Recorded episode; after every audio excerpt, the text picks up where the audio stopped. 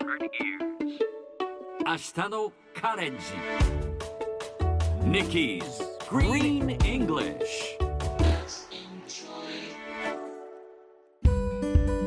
Hi everyone!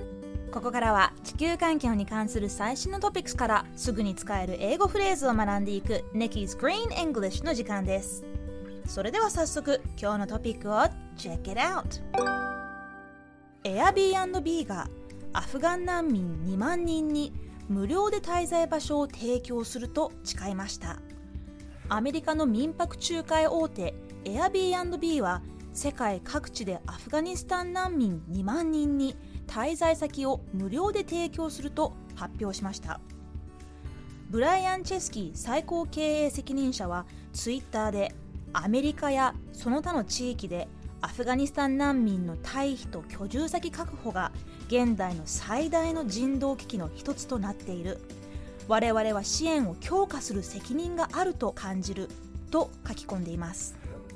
Airbnb は2012年から紛争や災害から避難してきた人々に一時的な滞在場所を提供することができるオープンホームプログラムを実施しています。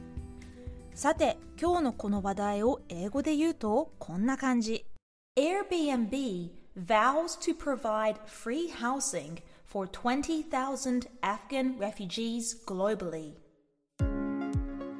今日はここから最初の方に出てきた vow をピックアップします vow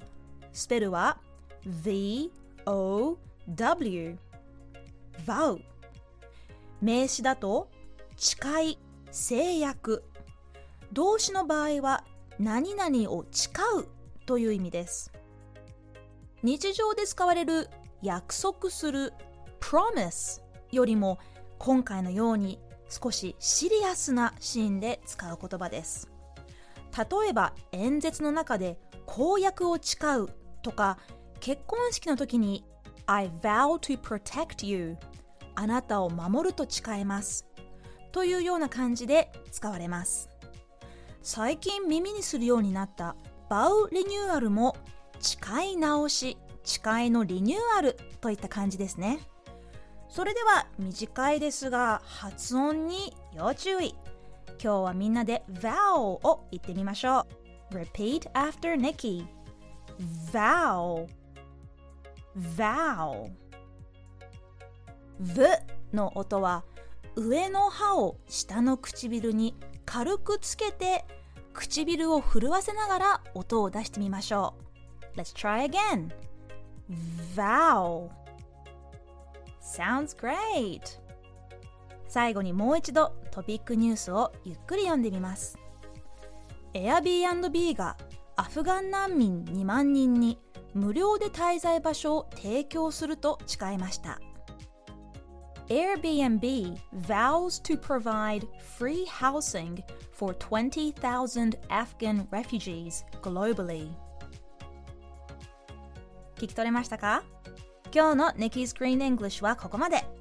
しっかり復習したい方は、ポッドキャストでアーカイブしていますので、通勤・通学、お仕事や家事の合間にチェックしてください。See you next time!